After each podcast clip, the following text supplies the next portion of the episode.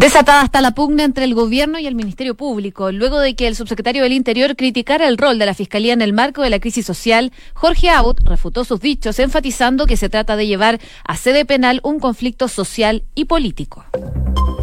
Una de la tarde en punto, ¿cómo están? Muy, pero muy buenas tardes, bienvenidos a Noticias en Duna, revisando como siempre las principales informaciones de este día, ya miércoles, aquí en Chile y el mundo. ¿Cómo estás, José? Muy bien? ¿y tú? Todo muy bien, todo muy bien. Una jornada donde, por supuesto, vamos a estar viendo lo que es esta pugna. Me gusta el concepto pugna porque engloba totalmente lo que está sucediendo con el Ejecutivo y el Ministerio Público, específicamente con respecto a las situaciones de violencia, delincuencia que se han dado en los últimos más de 40 días. Eso ahí vamos a estar comentando algunos detalles. También lo que sucede en el Congreso con eh, ya eh, los pasos que sigue la acusación constitucional en contra del presidente Sebastián Piñera y por supuesto también todo el acontecer nacional e internacional. Pero antes quiero saber cuál es el acontecer del tiempo en una semana que eh, vuelve a la a lo habitual en términos de el calor, por lo menos aquí en la región metropolitana.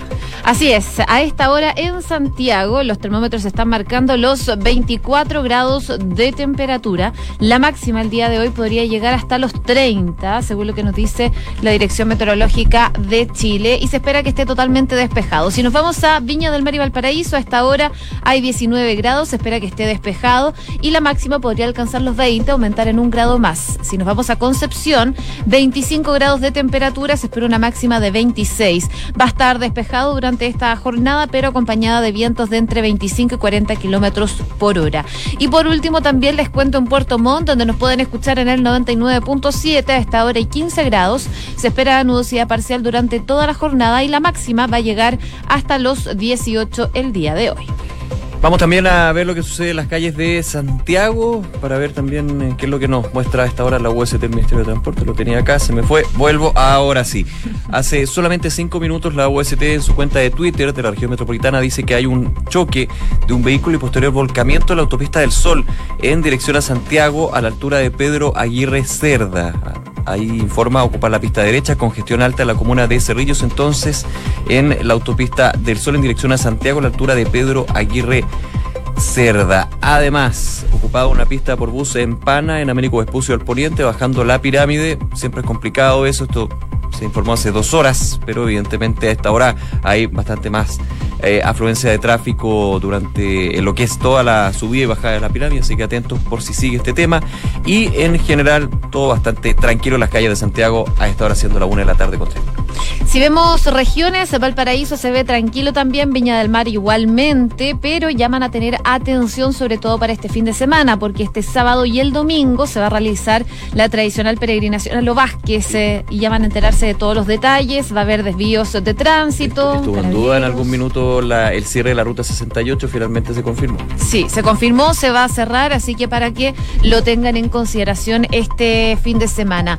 Y en el Bío Bío, hace una hora, en San Pedro de la Paz, un accidente de tránsito en la ruta 160 en dirección a Coronel, frente al cementerio Parque San Pedro. El SAMU y Carabineros se encuentran en el lugar. Fue hace una hora, pero probablemente todavía continúan las operaciones de Carabineros y el SAMU para poder solucionar este problema en la ruta 160 allá en San Pedro de la Paz. Una de la tarde con cuatro minutos revisamos las principales informaciones en los titulares. La acusación constitucional en contra del presidente Sebastián Piñera será votada el próximo jueves por la Cámara de Diputados. Durante esta jornada, el abogado del mandatario entregará la defensa a la Comisión Revisora del Libelo, lo que se espera sea de forma escrita y solo hable ante la sala. El Ministerio del Interior destacó que ayer fue la primera jornada que no se informaron eventos graves en regiones desde el 18 de octubre. Hubo 97 personas detenidas, dos saqueos a supermercados y tres ataques a cuarteles policiales entre el martes y la madrugada de hoy, todos registrados en la región metropolitana. Tras las críticas del gobierno al actuar del Ministerio Público en relación al estallido social, el fiscal nacional Jorge Abbott afirmó que desgraciadamente ven con preocupación que se trata de llevar a seda penal un conflicto de carácter social y político cuyos responsables, dice, no han tenido capacidad de poder solucionar. El jefe del Ministerio Público añadió que la realidad desmiente los hechos. La presidenta de la UDI dijo creer que hay que hacer un paréntesis en las manifestaciones para tratar de volver a la normalidad. Esta mañana aquí en Duna, la senadora Jacqueline Van se refirió además al acuerdo complementario al pacto por una nueva constitución y defendió la idea de listas nacionales cerradas, en las que dijo más que votar por personas, votas por ideas. El Ministerio de Educación anunció los 100 liceos que se van a transformar en liceos bicentenarios 2020. Para esta convocatoria se incluyeron por primera vez establecimientos educacionales artísticos. Los nuevos liceos bicentenarios van a beneficiar a más de 81 mil alumnos en el país. Y los fondos de pensiones más riesgosos registraron su mejor desempeño en más de 10 años. El fondo A aumentó en 8,55% y el fondo B anotó un 5,23%, generando en ambos casos su rentabilidad más alta desde mayo de 2019, según CIEDES, información preliminar a la que va a ser entregada por la Superintendencia de Pensiones. Sin embargo, el fondo C, de riesgo moderado, tuvo un aumento de 2,32%. Esbio restableció el suministro de agua potable tras el corte de emergencia en el Gran Concepción. La suspensión del suministro afectó por cerca de 18 horas a cerca de 22.000 clientes de Talcahuano, Hualpén y Concepción por la rotura de una matriz en la capital regional. Colombia vive su tercera huelga nacional en contra del gobierno de Iván Duque. Las manifestaciones tienen al país cafetero inmerso en una crisis social y política en la que hasta el momento no se ve una salida clara. La OTAN asumió por primera vez como reto colectivo el poderoso ascenso de China. Los mandatarios de la alianza lograron, eh, pese a las discrepancias, firmar una declaración conjunta en la que se comprometen a luchar contra cualquier tipo de terrorismo. La Europol confirmó más de 200 detenidos en una operación mundial en contra del lavado de dinero. El operativo, que se llevó a cabo en 31 países en noviembre, permitió evitar una pérdida total de cerca de 13 millones de euros, dijo en un comunicado la Policía Europea. Y la familia de Schumacher subastó uno de los Ferraris en los que competía el multicampeón de la Fórmula 1 para poder costear los gastos de su recuperación.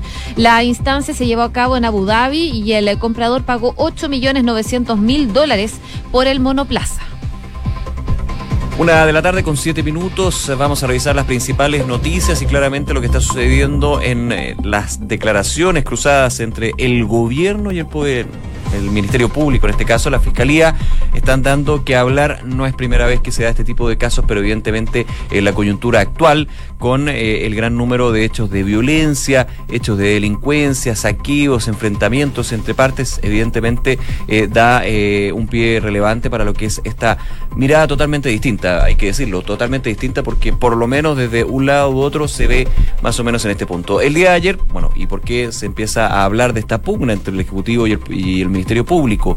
Ayer el subsecretario del Interior, Rodrigo Villa, señaló que muchas veces el Ministerio Público no nos acompaña. Esto en relación a recopilar información para investigar las causas. Eso es lo que decía el subsecretario del Interior, ya se había escuchado ¿ah? por parte de otros miembros del Ejecutivo, también de partidos ligados a Chile Vamos. Vamos a escuchar unos minutos más lo que dijo el senador Felipe Casa aquí en Duna, eh, algo que también yo lo he escuchado un par de veces, pero en el contexto social empieza a generar una pugna importante entre los dos eh, los dos organismos, digamos, el gobierno y el Ministerio Público. En Radio Cooperativa, el fiscal nacional contestó los dichos del subsecretario Uvilla dijo lo siguiente en Radio Cooperativa. Desgraciadamente vemos con preocupación que se trata de llevar a sede penal un conflicto de carácter social y político cuyos responsables no han tenido la capacidad de poder solucionarlo. Dice, la realidad desmiente los hechos la realidad, lo que dice en este caso subsecretario Villa.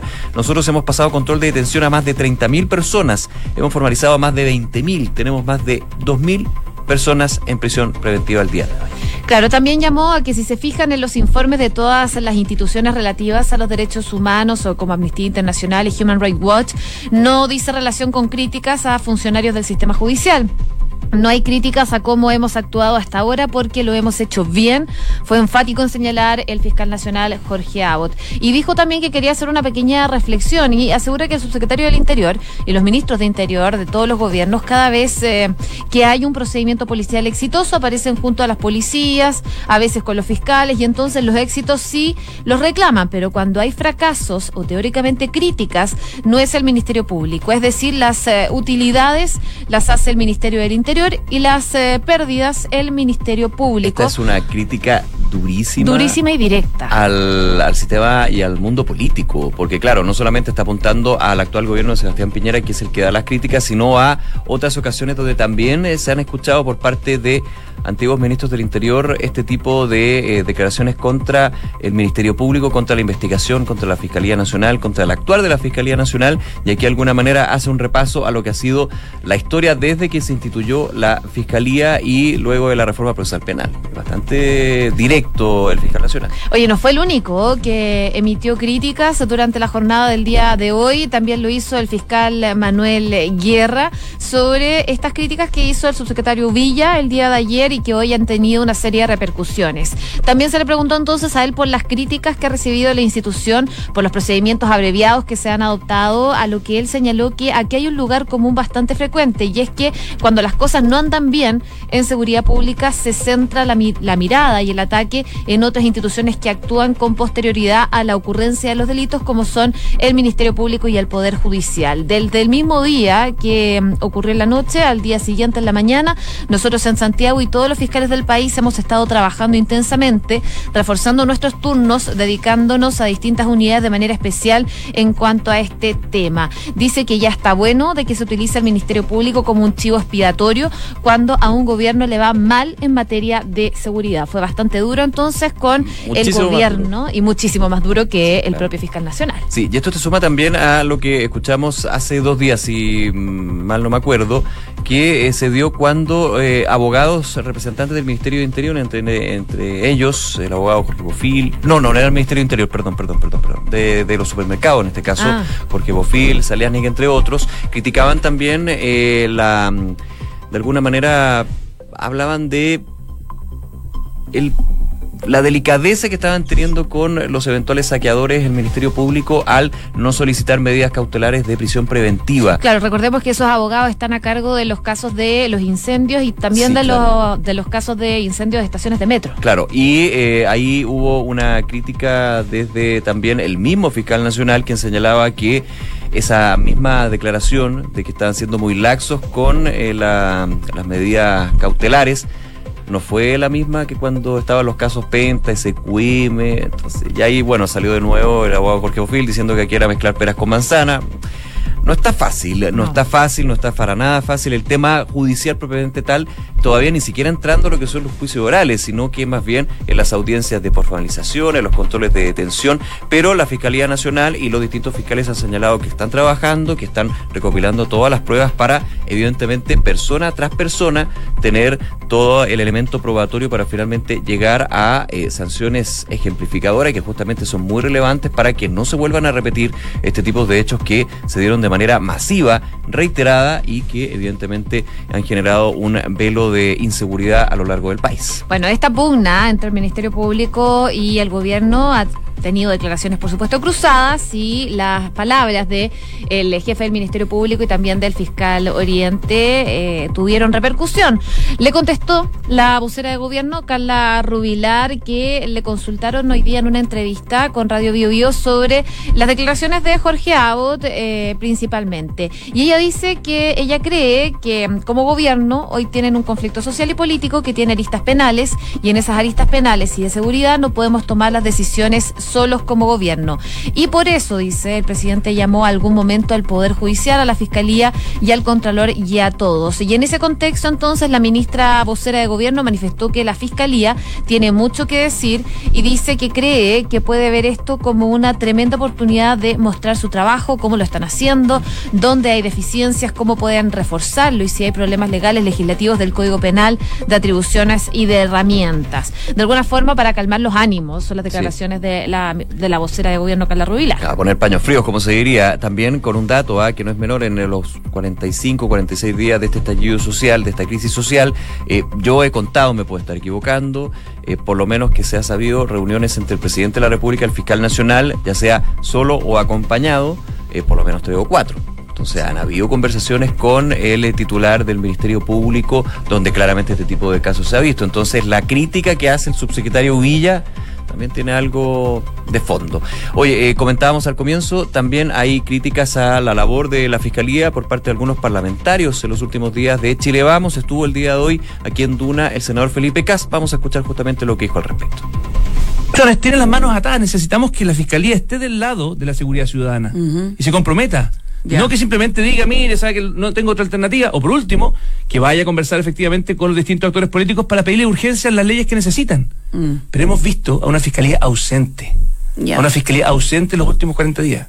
Y eso es inaceptable, porque por constitución ellos son los mandatos, los mandatados a llevar toda la investigación penal. O sea, aquí la inteligencia, de la cual todos quisiéramos que tuviéramos, la inteligencia no solamente las policías, la inteligencia, la inteligencia también tiene Ahí entonces las declaraciones del senador de Evópoli, Felipe Cas, sobre esta situación, el actuar de la Fiscalía y también haciendo énfasis en que eh, la inteligencia también tiene que estar ahí. Inteligencia que ha sido bastante cuestionada, sobre todo desde que comenzaron este, este estallido social el 18 mucho de octubre. Antes, mucho antes. Y mucho antes también, pero ha tomado mayor fuerza durante el último tiempo. Y, cuidado, eso sí con la, con la frase del senador Cas, porque es bien, esa sí que es crítica y fuerte y profunda. Dice, eh, la Fiscalía tiene que estar de del lado de la seguridad ciudadana. O sea, está apuntando a las bases de lo que representa la labor de los fiscales a, nivel nacional. Yo es una visión, evidentemente hay también un fondo del que está apuntando el senador Kass, pero para de alguna manera ir graficando lo que son las críticas desde la política a eh, el ámbito persecutor y que evidentemente van a tener que llegar a un fondo porque, claro, unos piden más celeridad, desde la Fiscalía Nacional se dice que se está trabajando, pero aquí no es llegar y empezar a, eh, sabemos que hay casos hay casos emblemáticos donde por apuros, por presión política, eh, han habido casos que se han derrumbado en un 2x3. Solamente recordar el caso Bombas, donde la gran prueba era una polera de Guns N' Roses. No estoy mofándome de, uno o de otro, pero sí entendiendo también lo que puede ser el trabajo de investigación que tienen que llevar a cabo los fiscales, considerando que el punto que tú decías, José, la inteligencia previa a esto, que es más de prevención, digamos, ha dejado mucho que desear y está desde hace bastantes meses, ya hace bastantes años, eh, bastante en duda. Oye, y en relación a esto, eh, último punto, eh, salió una minuta de gobierno, ah, todo esto en el marco de la votación de uno de los proyectos nacidos en este estado de emergencia, que es la ley anti-encapuchados y desórdenes. Eh, bueno, el gobierno dio a conocer datos de esta minuta y dice que solo el 4% de los detenidos por desórdenes y saqueos en el estado de emergencia quedó en prisión preventiva. Fueron más de 8.000 las personas que pasaron a control de detención entre el 18 y 27 de octubre, según datos del gobierno. Y posteriormente, hasta el 15 de noviembre, el 5% quedó con la medida cautelar más gravosa. Y por eso también entonces las declaraciones que da el subsecretario Villa el día de ayer. Una de la tarde con 17 minutos. Noticias en Duna con Josefina Stavrakopoulos y Nicolás Vial. Vamos al ámbito del Congreso. No precisamente de proyectos de ley, sino más bien de facultades de los diputados, en este caso la acusación constitucional que se cursa contra el presidente Sebastián Piñera. Ya hay fechas para lo que van a ser los próximos procesos, pero el día de hoy se está, entregó lo que es la defensa escrita por parte del abogado del mandatario, el abogado Juan Domingo Costa, creo que estoy bien en el nombre. Sí, muy bien. Eh, presentó hoy la defensa ante la acusación constitucional e invocó, como se ha dado en otros casos, la cuestión previa, es decir, criticando lo que es la presentación, el eh, fondo finalmente de esta acusación para si es aprobada la cuestión previa. Eh, si no se rechaza, llegar hasta ahí con este proceso que evidentemente va generando día a día bastante nerviosismo en los distintos sectores políticos, no solamente en el sector oficialista, donde, claro, se hacen los conteos y efectivamente si llegara al Senado se caería, pero que podría tener un, un, balance bastante negativo a nivel de la imagen del presidente que ya se ha visto en las encuestas, por ejemplo, y también eh, mantiene nervioso lo que es la oposición porque eh, está bastante dividida, no así como lo que ha sucedido con la acusación contra ex, ex ministro Andrés Chadwick desde el inicio de esta presentación, antes de que se presentara la acusación constitucional contra el presidente Piñera, eh, se veía una oposición que en su gran mayoría no quería llegar a ese punto.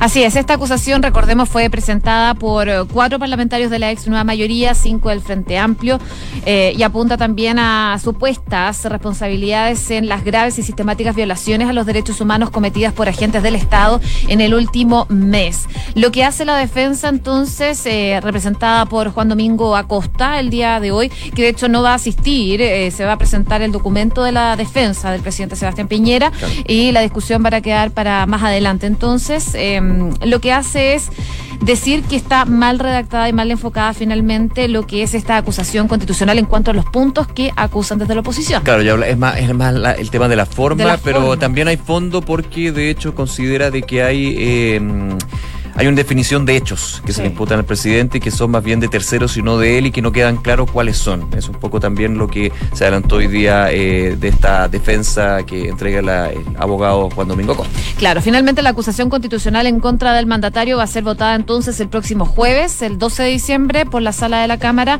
Así por lo menos lo informó hoy el presidente de la comisión revisora de este documento, el diputado Daniel Verdesi de la ADC, quien explicó además que el abogado del mandatario, Acosta, debe hacer llegar entonces a más tardar hoy los argumentos de la defensa. De este modo, y debido a que el abogado eh, estaba en la moneda hace algunos minutos atrás, espera que en esta etapa solo se entregue entonces una defensa de forma escrita a los diputados de la comisión y luego entonces se haga una presentación oral la próxima semana en sala. Este procedimiento es el mismo que mm, se adoptó, como sabemos, en cuanto a la acusación constitucional en contra del ministro, ex ministro del Interior, Andrés Chávez. Como nos adelantaba la semana pasada el respetado periodista grande Sebastián Minain, mm. en eh, Duna, punto, que me tocó un día estar ahí de Mónica Pérez nos decía, claro, que la próxima semana va a ser semana de acusaciones constitucionales, porque va a estar esta primera fase, digamos, en sala, que va a ser justamente la exposición oral de esta acusación constitucional contra el presidente Piñera, pero también esa semana van a haber nuevos pasos con respecto a la acusación del ministro Chadwick, así que va a estar muy enfocada justamente en estos dos frentes que complican al gobierno, ya sea por un ex colaborador, en este caso Andrés Chadwick, y un actual líder de, la moneda, que es este caso el presidente Sebastián Piñera. Habrá que ver qué va a suceder con eso. Una con 21. Noticias en Duna, con Josefina Stavrakopoulos y Nicolás Vial.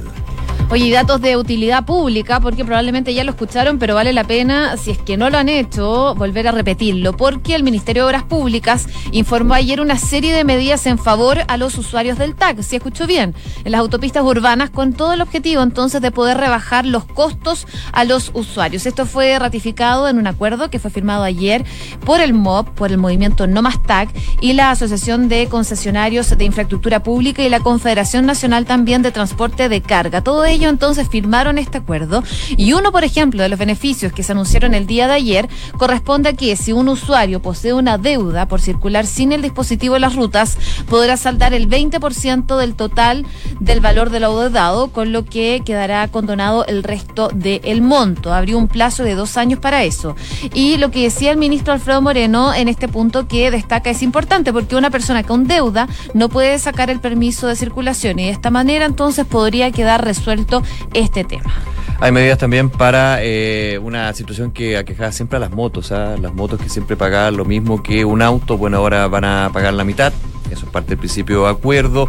Está el tema también eh, que va a estar incorporado en este acuerdo y proyectos de ley para eliminar el cobro del TAC más el 3,5% y el IVA. Solamente se va a ajustar anualmente por la inflación, algo que tiene bastante sentido ya a esta altura, no, no, hay mucho que discutirle, pero está el tema de la condonación de la deuda, que ahí se genera una mirada bien contrapuesta desde los expertos de transporte, porque señalan que de alguna manera se está eh, abriendo la puerta para lo que es la condonación ya masiva y eso es más complicado. Y ojo, hay un punto de ayer, eh, estuvo bien complicado el ministro Moreno cuando se anunciaba este acuerdo, este principio de acuerdo, antes de firmar habló el ministro Moreno, Moreno explicaba los puntos y luego habló uno de los coordinadores de Nomastac, donde dijo que valoraban el acuerdo, que lo iban a firmar, que era un buen principio de acuerdo, pero que iban a seguir movilizados. Esa fue la frase, que iban a seguir en las calles, que iban a seguir eh, con movilizaciones. Así que ahí se le vio Después mm, tuve la oportunidad de, conversar eh, en Canal 24 Horas con el ministro Moreno. Él decía que, bueno, es parte un poco de lo que son las posturas, pero que de todas maneras hay eh, un acuerdo para seguir avanzando. Hay varios puntos que siguen en pie, pero que hay una buena en relación entre las autoridades y NOMASTAC y las organizaciones que han estado movilizándose por el tema de las autopistas urbanas. Pero no fue fácil cuando dijo vamos a seguir movilizados, porque antes de firmar el acuerdo puso el punto de me parece bien, pero seguimos ahí en la calle. Que claro, ojo, porque una de, del tema de las deudas de los usuarios por concepto de no pago eh, dice que las empresas harán rebajas respecto a los intereses, gastos de cobranza, reajustes, todo esto con mira que las personas paguen la cifra que deben exactamente de la deuda en el fondo. Se les perdona en el fondo los intereses y... Claro, eh, el punto es, eh, en, en, varios casos se podría llegar a pagar solamente el 20% de la deuda, porque es, es, real, hay muchos que tienen deudas millonarias por mm. concepto de no pago del TAC eh, pagar el 20%, pero se, yo lo que entendí se vería caso a caso y también se darían modalidades de pago para ese 20%. En caso de que hay, eh, uno diría, pero bueno, están pagando ya el 20%, está bien, no, hay casos donde efectivamente son multas millonarias y se elimina esto de que cuando uno pasa un pórtico se va acumulando 3, 4, 5 pórticos y al final te va multando por pórtico. También se va a eliminar. Lo que también hay un punto eh, que se va a discutir porque los que recaudaban el dinero por concepto de multas impagas en, en el TAC eran los municipios, porque claro, no te podían, no te estaba imposibilitado para darte el permiso de circulación, por lo cual uno tenía que pagar la deuda y se la pagaba al fondo, al municipio que llegaba después al fondo municipal. Eso puede generar ahí un tipo de problema, pero vamos a ver qué pasa. Son parte de los acuerdos que están en este principio de entendimiento que llegaron ayer las organizaciones sociales y el Ministerio de Obras Públicas. Una con 25 minutos, revisamos las principales informaciones en los siguientes titulares. La acusación constitucional en contra del presidente Sebastián Piñera será votada el próximo jueves por la Cámara de Diputados. Durante esta jornada, el abogado del mandatario, Juan Domingo Acosta, entregará la defensa a la Comisión Revisora del Libelo, lo que se espera sea de forma escrita y solo hable ante la sala. El Ministerio del Interior destacó que ayer fue la primera jornada que no se informaron eventos graves en regiones desde el 18 de octubre. Hubo 97 personas detenidas, dos saqueos a supermercados y tres ataques a cuarteles policiales entre el martes y la madrugada de hoy, todos registrados en la región metropolitana las críticas del gobierno actual del Ministerio Público en relación al estallido social, el fiscal nacional Jorge Abbott afirmó que desgraciadamente ven con preocupación que se trata de llevar a sede penal un conflicto de carácter social y político, cuyos responsables, dijo, no han tenido la capacidad de poder solucionar. El jefe del Ministerio Público añadió que la realidad desmiente los hechos. Colombia vive su tercera huelga nacional en contra del gobierno de Iván Duque. Las manifestaciones tienen al país eh, cafetero inmerso en una crisis social y política en la que hasta el momento no se ve una salida clara.